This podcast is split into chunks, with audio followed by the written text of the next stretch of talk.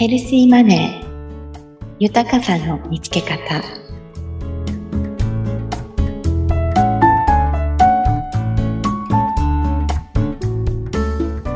綱田美也です。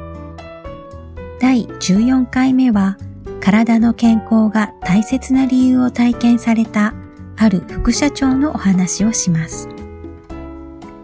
ある日の朝会でこんなことを社員の前でお話しされたそうです。最近、健康の大切さを感じることがありました。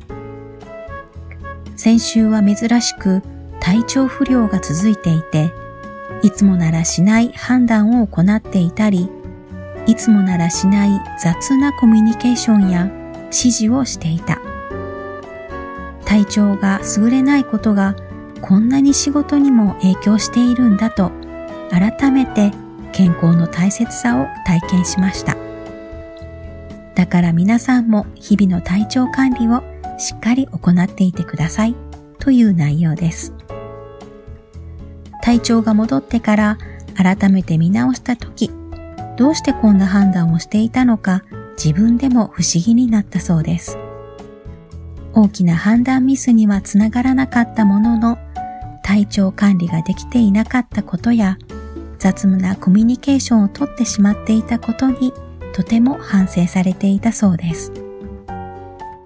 また、尊敬しているある社長も同じようなことをおっしゃっています。体調の悪い時は絶対に重要なことの判断はしないということです。なぜなら体の健康はメンタルにも影響し、正しい判断ができなくなるからだそうです。従業員を守る責任がある立場だからこそ、常に体の健康には人一倍気をつけているということでした。たった一つの判断ミスや、たった一回の雑なコミュニケーションが大きく未来に影響する可能性は誰にだってあることです。体の健康はメンタルや心の余裕にも影響しているからこそ、